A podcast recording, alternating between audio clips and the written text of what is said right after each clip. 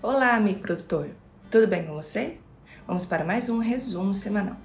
Produtores de milho, safrinha, que enfrentaram um bolsão de tempo seco e quente, que se formou no fim de março em algumas regiões que persistiram até abril, estão preocupados com o estresse hídrico em algumas das suas lavouras. A qualidade das lavouras de milho, safrinha no Paraná cai devido à falta de chuvas. Cerca de 45,3% da safrinha de milho ficou fora da janela de plantio, tanto no Mato Grosso quanto no Paraná, devido ao clima. Milho segue trajetória altista na B3 e chega a bater R$ 104,92 para vencimento em maio. Soja ultrapassou os 170 reais por saca no indicador CPEA. O governo deve analisar na próxima segunda-feira a retomada da isenção da tarifa para importação de soja e milho fora do Mercosul.